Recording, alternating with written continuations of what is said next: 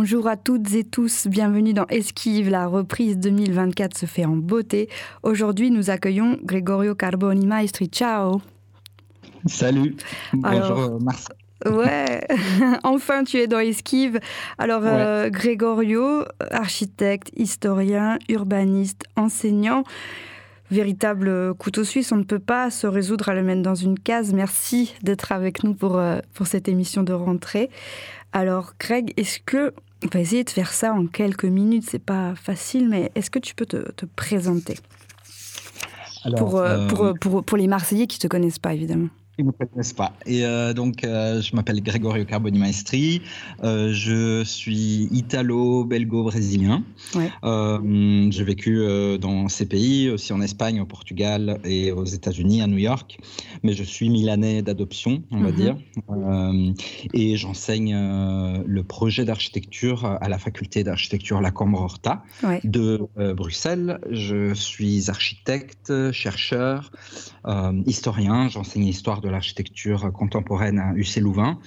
Et euh, j'ai étudié entre Bruxelles, Milan, euh, au Polytechnique de Milan, euh, à Palerme où j'ai fait mon doctorat et à la Columbia University où j'ai fait une recherche avec Kenneth Frampton qui est un historien anglais. Mhm. et voilà, j'ai fait des projets d'architecture. J'ai travaillé avec Renzo Piano à Paris. J'ai puis ouvert mon bureau. J'ai travaillé avec, voilà, surtout à Milan en tant qu'architecte praticien.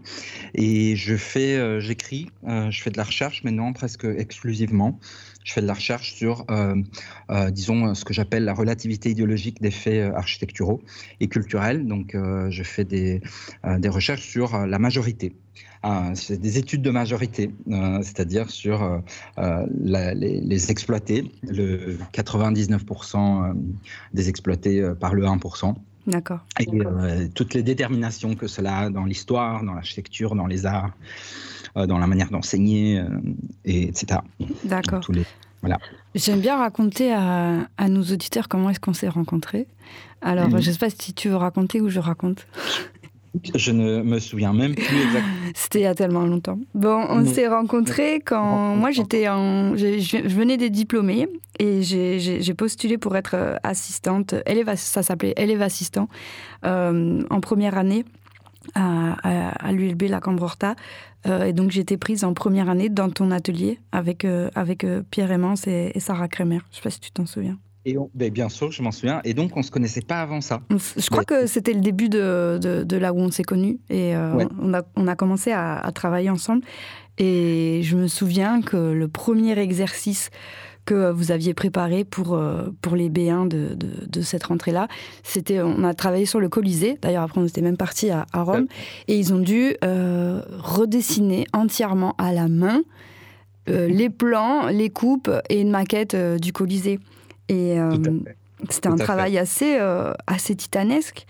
Et je voulais te demander, toi, la place que le dessin occupe dans ta vie écoute, justement, aujourd'hui, euh, c'est une journée très belle et très importante ici à la faculté parce qu'on inaugure notre très belle exposition euh, de, de, mon, de l'option euh, qu'on a ici à la faculté qui s'appelle Mano. Mano qui veut dire main en italien, en castillan. Et, et c'est un, une filière d'études, de, de projets d'architecture à la fac qui s'occupe justement, entre autres, du dessin à la main. Le dessin à la main est obligatoire, même pour les quatrième et cinquième années qui d'habitude travaillent à l'ordinateur. Et on travaille sur euh, des projets euh, euh, utopiques, d'utopie, d'utopie réaliste. Hein, dans des, cette année, on a fait une école dans une société post-capitaliste et sans site, des écoles pour tous les sites du monde et aucun, qui après va se, se, se, se, poser sur un vrai site dans le deuxième quadrimestre. Et les étudiants, quatre mois, ont fait un véritable chef Hein. Ils ont, ils ont fait une quantité de travail phénoménale, intellectuellement aussi, en travaillant sur les notions d'études, etc. Et euh, on inaugure ça aujourd'hui. Et donc, cet atelier est particulier parce que c'est un des ateliers où on dessine euh, le plus à la main. Mm-hmm. Euh, et ça donne des, choses merveilleuses. Et, on, et, les étudiants redécouvrent la main. et dans notre atelier, outre que, évidemment, ils, ils, réfléchissent en dessinant, ils dessinent en réfléchissant, ils dessinent leurs pensées, enfin, ainsi de suite. Donc, c'est un, un une place importante quand j'étais petit. Euh, je, peignais beaucoup, je dessinais beaucoup. Euh, j'étais, euh, voilà, le dessin est fondamental pour moi, quoi. Donc, voilà. Et, après, à, 18 ans, donc tu, après avoir fait l'Académie des Beaux-Arts de Saint-Gilles, tu décides d'être architecte. Et euh, donc, euh, donc tu pars, tu es entre Bruxelles et, Milan, comme tu l'as dit. Mais euh, je voudrais revenir juste sur ton, sur ton engagement et sur tes parents, dont tu m'as, tu m'as beaucoup parlé, et sur peut-être l'engagement que les, tes parents t'ont transmis. Bah, mon père était, euh, est, euh, euh, un historien marxiste. il, il, a, il a vécu pendant les années de la dictature hein, dans, au Brésil. Il est, il est brésilien. et toutes les dictatures que les États-Unis d'Amérique ont imposées en Amérique latine pour empêcher que la classe ouvrière et les, pour que le, empêcher que le peuple prenne le pouvoir et, et créer des vraies démocraties populaires. Euh, les, États-Unis ont financé des dictatures capitalistes euh, et fascistes dans tous ces pays, entre autres au Brésil. Euh, au Brésil, c'est un peu différent qu'au Chili et qu'en Argentine. Chaque, dictature avait ses caractéristiques. Mon père a fui. Il a fui d'abord au Chili, dans le Chili démocratique et socialiste de Allende, qui était en train de construire une, une révolution démocratique et qui a été, comme je crois beaucoup d'auditeurs le savent, destitué par les États-Unis d'Amérique. Et euh, et mon père a dû refuir. Il a fui d'abord au Mexique, ensuite euh, il devait aller en Yougoslavie, et puis il a, il a fini à Bruxelles où il a connu ma maman qui était fille, elle, d'ouvrier euh, des mines. Italiens. des Italiens qui, qui, ont immigré dans le 45 aussi. L'Italie a, fait en sorte qu'il n'y ait pas la révolution euh, en Italie aussi. Elle a, fait en sorte que beaucoup d'ouvriers partent euh, pour ne pas euh, descendre dans les rues, on va dire. Et, ma mère est née dans ce contexte, dans le pays noir, à Charleroi, et fille d'ouvrier. Et voilà, mais donc je suis un peu né à ce moment-là, en 77. Et j'ai toute ma vie été un marxiste depuis que je, je suis petit. Et et, je suis euh, chaque jour plus marxiste qu'avant, ce qui est très problématique dans l'académie, à l'université, et dans le milieu architectural très, euh, euh, voilà, très dominé par la pensée néolibérale et, et par le, consensus capitaliste. Quoi. Ça marche. Et, ce qui fait que mon historiographie, mon, mes projets, tout mon travail, mon enseignement est, est ancré dans le rationalisme, dans, dans voilà, dans la raison, quoi. Euh, bon, voilà, on a dressé un petit portrait de, de, Gregorio Carboni Maestri en, 8 minutes. Je pense que c'est pas mal, on pourra en parler encore pendant des heures. Euh, donc, je t'ai demandé de venir parce que tu m'as fait un joli cadeau pour mon anniversaire. J'ai le droit à voir la, la, revue Dérivation. Donc c'est pour ça que je t'avais invité pour en parler. Mais juste avant, euh, parce que tu as fait de nombreux projets, de nombreuses recherches, j'aimerais bien qu'on revienne un peu sur euh, le film euh, Palladio. Et je propose mhm. qu'on s'immerge directement en écoutant la bande-annonce. Silence Silence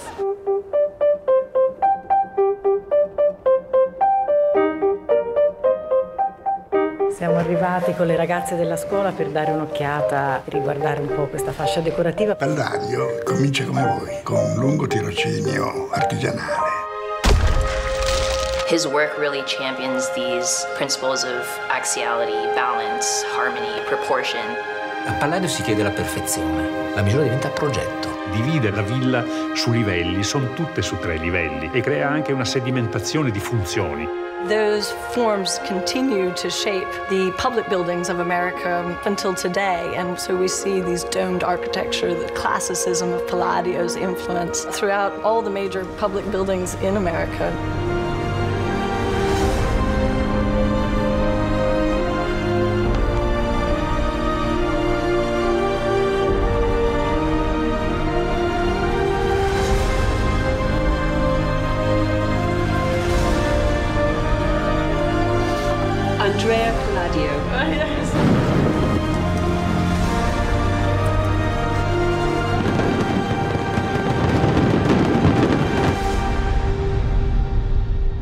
And that's why we're talking about Palladio.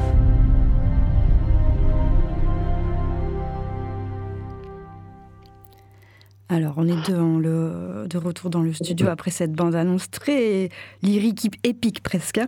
Euh, Greg, je voulais qu'on parle un petit peu de Palladio parce que en ce moment, je suis à fond dans le cinéma d'architecture. Euh, j'ai invité Elodie de Grave, euh, où on a parlé de son film La vie en kit. J'ai invité Maxime Faure et Adam Pugliese, où on a parlé des insulaires. Et donc, je voulais qu'on dise un petit mot quand même sur, sur ce film Palladio de Giacomo Gatti qui est sorti en 2019. Est-ce que tu peux nous en dire un petit peu plus? Donc Palladio est euh, un film documentaire euh, produit par Magnitudo Film, un producteur de, Milan. Euh, ça a été le documentaire d'architecture le plus regardé, je crois, de tous les temps, parce qu'il a été quatrième au box-office en, Italie pendant les, jours de projection dans 500 salles. on a gagné pas mal de prix et il a été coécrit par moi, qui était aussi curateur scientifique du mhm. film Giacomo et euh, Elia Gonella. Et c'est un film documentaire, c'est une grosse production. on, on, avait les moyens d'un film, eh un film euh, avec une vraie troupe euh, euh, qui nous suivait, un directeur de la photographie et, même des, des, spécialistes de des lumières et, du son, etc. Et ceci, enfin, ça a été une, expérimentation de, Giacomo qui vient du monde du cinéma. Il était assistant à la direction de d'un cinéaste très important en Italie qui a même gagné une Palme d'Or en, en, 77, qui est Ermanno Olmi. Et, et, donc il voulait un documentaire qui ne soit pas un documentaire à la BBC ou à la Arte, donc mhm. avec euh, euh, naissance, euh, vie et mort et œuvre de, tel ou tel artiste, architecte ou enfin, écrivain. Et on voulait quelque chose de beaucoup plus complexe. Et ça a été un travail immense, épique, vraiment. Oui, non, mais c'est ça, il y a vraiment quelque chose d'épique, même dans la bande-annonce, tu le sens que voilà, c'est il y a toute une histoire, il y a tout un passé, c'est un peu à l'américaine aussi, tu vois, il y a, la musique est très prenante. Et, je voulais que ce soit un film populaire hein, pour le peuple, euh, sans, l'élitisme typique euh, euh, d'Arte, qui se réfère en général à la classe moyenne, mm-hmm. Voilà. Euh, et, je voulais que ce soit un film qui fasse, qui fasse comprendre avec beaucoup de complexité à la, aux masses, à la population, des choses complexes d'architecture vraiment euh, qui s'affrontent dans les articles scientifiques en général, notamment sur l'élément de la question de l'idéologie, la question de l'histoire, de la révolution agricole de la République de Venise, etc. Alors pour les, les, gens qui connaissent pas, et je sais qu'il y a beaucoup d'étudiants aussi qui nous écoutent, euh, Palladio, euh, c'est qui et pourquoi est-ce qu'on doit s'y intéresser? Palladio, ça a été, euh, selon moi évidemment, hein, le, première, le premier architecte global. Euh, le premier architecte euh, euh, bien avant Le Corbusier ou que les Marseillais connaissent évidemment. ça a été un architecte, le premier architecte qui fait un traité publicitaire sur son œuvre, mais qui est aussi un traité intellectuel. C'était un architecte maçon, c'était, il, venait du monde de la construction, c'était un tagliapietre, on dit en italien, il, il venait du, monde ouvrier, même si ça n'existait pas en termes de, classe encore à l'époque. Il, est l'architecte qui euh, influence le Royaume-Uni. Euh, deux siècles plus tard, euh, ça devient presque l'architecture officielle du Royaume-Uni, le néopalladianisme, et ensuite l'architecture de, des États-Unis d'Amérique. Washington est une ville dont l'architecture est, néopalladienne. Les, les, Américains considèrent, et ils l'ont même voté hein, au Parlement comme Palladio comme le père de l'architecture états-unienne, mais là aussi avec des variantes.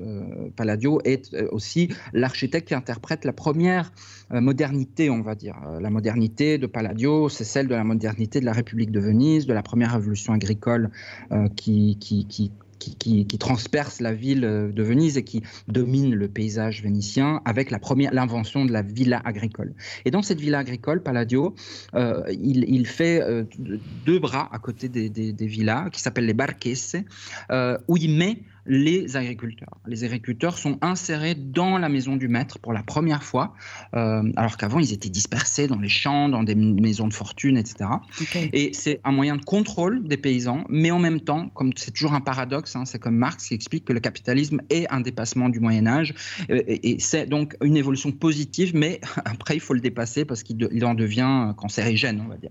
Et sauf que ce qui est intéressant, c'est que Jefferson, le président américain, il, il réinterprète, c'était Jefferson était euh, obsédé par Palladio. Il fait une villa aux États-Unis, qui est celle qui est sur les 25 centimes de dollars encore aujourd'hui, qui s'appelle Monticello en italien, où il fait une villa palladienne deux siècles plus tard, et où les Barchese, il les enterre sous terre, parce que sous terre, il y a non plus les agriculteurs, mais les, esclaves. Et donc les esclaves domestiques sont mis sous terre, ils sont cachés, et donc il y a une involution par rapport à la République de Venise, euh, euh, qui est euh, voilà, extrêmement idéologique. Hein. Donc la République de Venise était en, un sens, de ce point de vue-là, encore plus avancée que l'économie esclavagiste américaine, qui était paradoxalement en train de construire les États-Unis d'aujourd'hui. Et donc tout ça, c'est l'architecture aussi, et je voulais que les gens comprennent ça, que, les gens comprennent que l'architecture est politique tout le temps. Euh, ben. dans, le bien et dans le mal. Super. Eh ben, écoute, tu, nous as parlé de Venise. Euh, on part à Venise avec un, petit extrait de, la séance de fin euh, du film. Silence Silence Voilà, on est à Venise. On vient d'arriver. On a fait un long parcours, compliqué, complexe, difficile. Et j'ai décidé de vous emmener ici, à Venise, pour faire ce même voyage que, Tristino a fait faire à Palladio à Rome. J'ai choisi cette église parce que le Redentore a été un peu une synthèse d'une époque. La synthèse d'une crise terrible, la peste, qui a tué un tiers de la population de Venise. Euh, l'architecture, c'est ça, c'est l'expression des tensions d'une époque historique. Un architecte est un intellectuel, est un maçon, est un citoyen et il doit interpréter le temps historique. C'est ici que commence euh, la première modernité, on va dire, en architecture. Et maintenant, entrez. Et comme m'a dit un grand maître et ami, observez et cherchez ce qui ne se voit pas.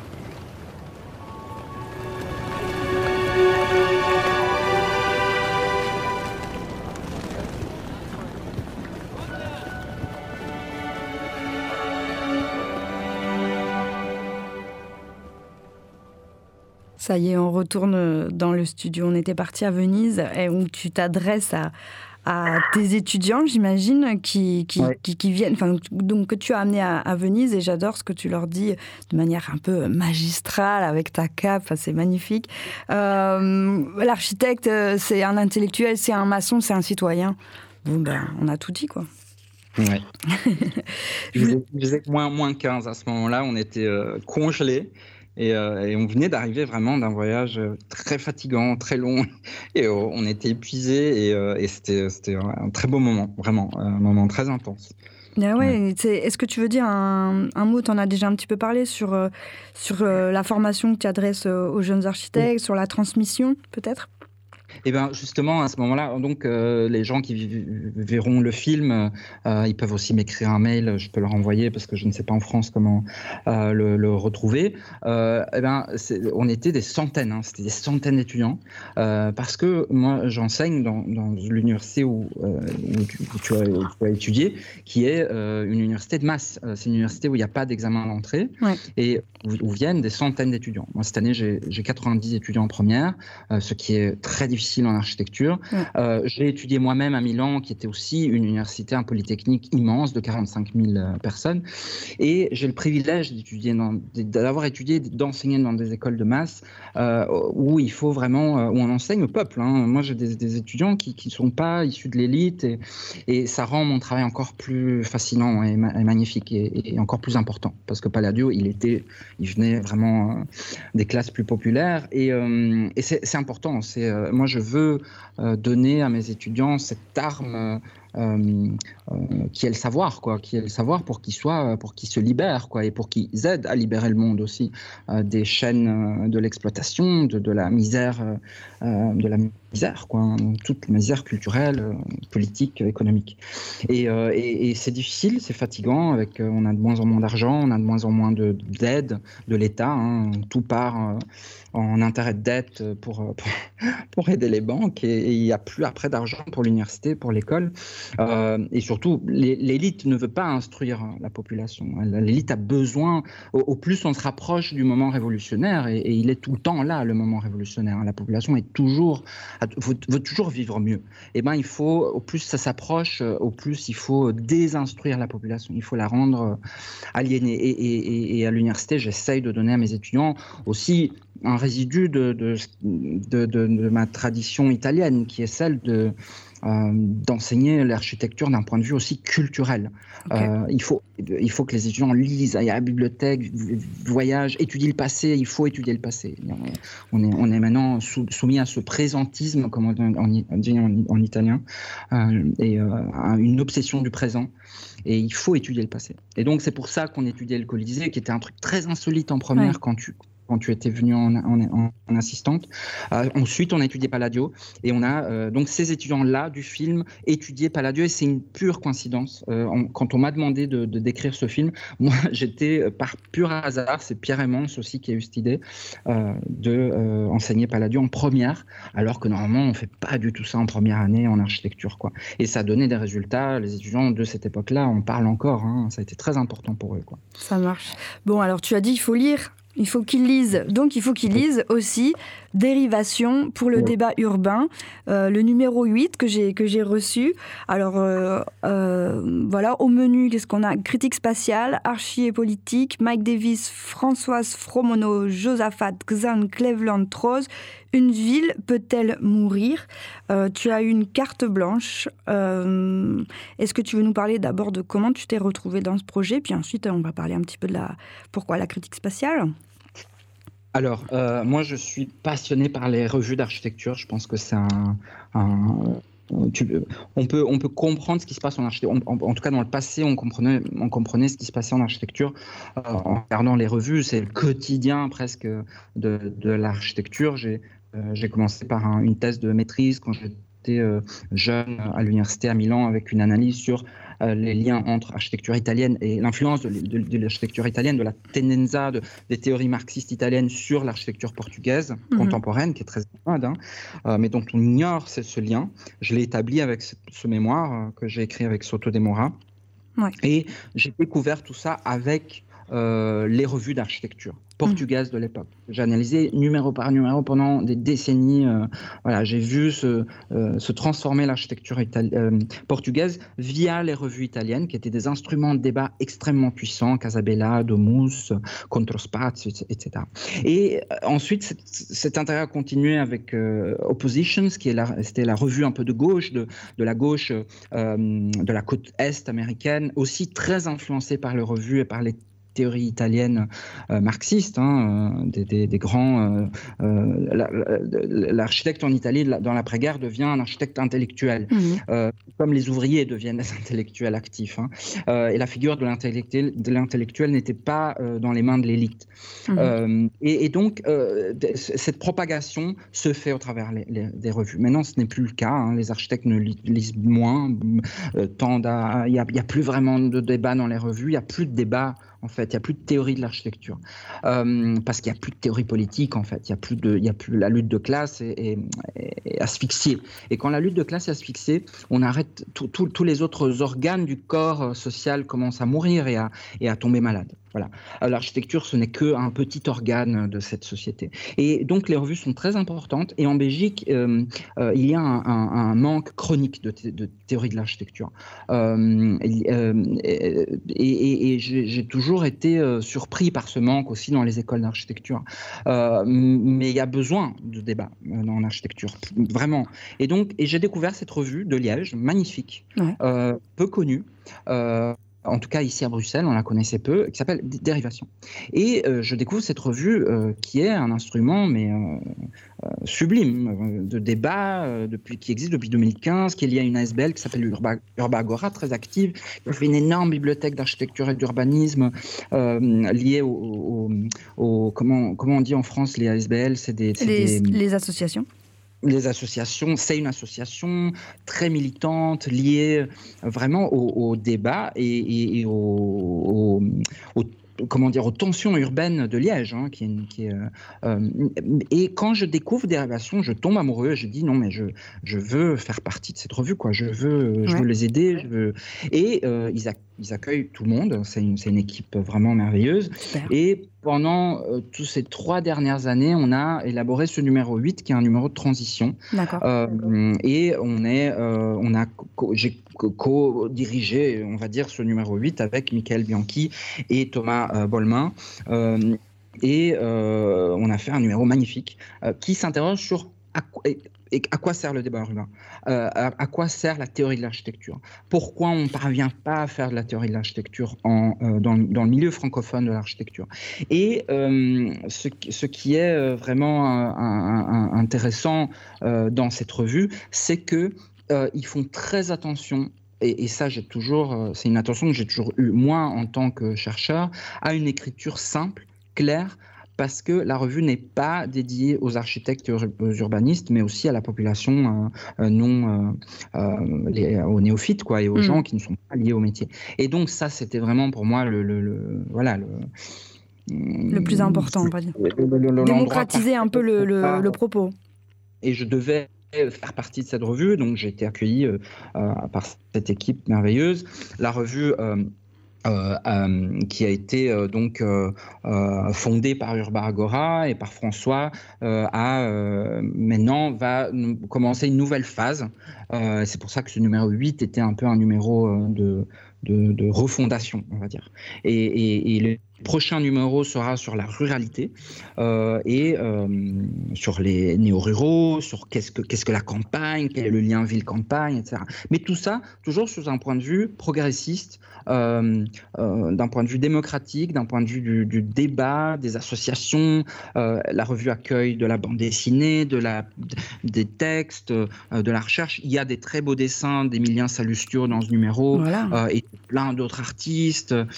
c'est vraiment, c'est un, livre. Hein. il faut absolument se le procurer. Il est magnifique. Alors justement, où est-ce qu'on peut se le procurer? Ah, alors euh, malheureusement pour le moment, on est en train de. Personne ne viendra me voler mon exemplaire. non, voilà.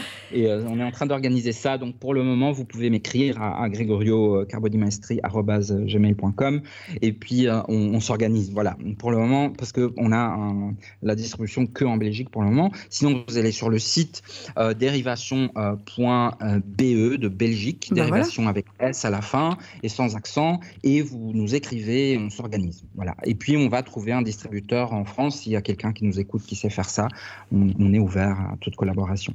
Ah ben, et puis, dans la faculté d'architecture, si vous voulez, on peut en emmener. Euh, euh, voilà, euh, quelques-uns, si on passe par la France, par quelque part, voilà. Bah, super. on arrive bientôt à la fin de l'émission et je voulais savoir, quand début de 2024, c'est quoi tes projets pour 2024 Encore un livre, encore un film? Alors là, j'ai beaucoup de projets. Je suis en train de traduire en anglais euh, un livre de Gregotti qui a été réédité maintenant en français, euh, euh, qui est Le territoire de l'architecture, Le territoire de l'architectura, avec la relecture de Kenneth Frampton. Je suis en train de d'écrire pas mal de, Je dois écrire un livre, je dois terminer un livre sur les mémoriaux de, de la guerre, hein, les mémoriaux de la résistance, qui sont maintenant en, tous en train d'être détruits ou cachés, surtout en, Europe de l'Est et, en Allemagne aussi. Euh, et euh, euh, pour l'AMPI, qui est l'Association nationale des partisans d'Italie, je suis en train de d'écrire d'autres films pour voilà d'architecture. je suis en train de d'écrire aussi un livre d'architecture, de, d'histoire de, l'architecture contemporaine, qui est la synthèse de tous les cours que j'ai donnés à UC Louvain, où j'ai enseigné pendant quelques années. Voilà, et plein d'autres choses. Ben, super, ben, merci Grégorio. On va se quitter en musique. Je, mm. propose euh, un peu de, fraîcheur avec euh, Lazza de Cenere. Donc euh, c'est le top, top écoute 2023 en Italie. Donc Esquive avec un S à la fin bah, touche à sa fin. Merci beaucoup Grégorio d'avoir débuté l'année avec nous. on vous souhaite une belle année 2024 à toutes et tous, remplie de bonnes ondes. À bientôt. Ciao, ciao. Bonne année, au revoir.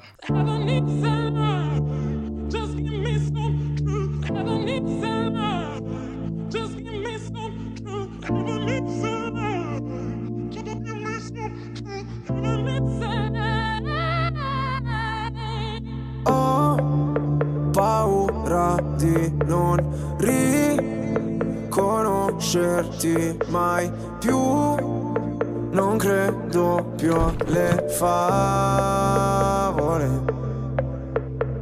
So che ho un posto, ma non qui. Tra le tue grida in loop corro via su una cabriolet Di noi resteranno soltanto ricordi confusi. Pezzi di vetro, mi spegni le luci se solo tieni gli occhi chiusi. Mi rendi cieco, ti penso con me per rialzarmi. Sto silenzio potrebbe ammazzarmi. Aiutami a sparire come c'è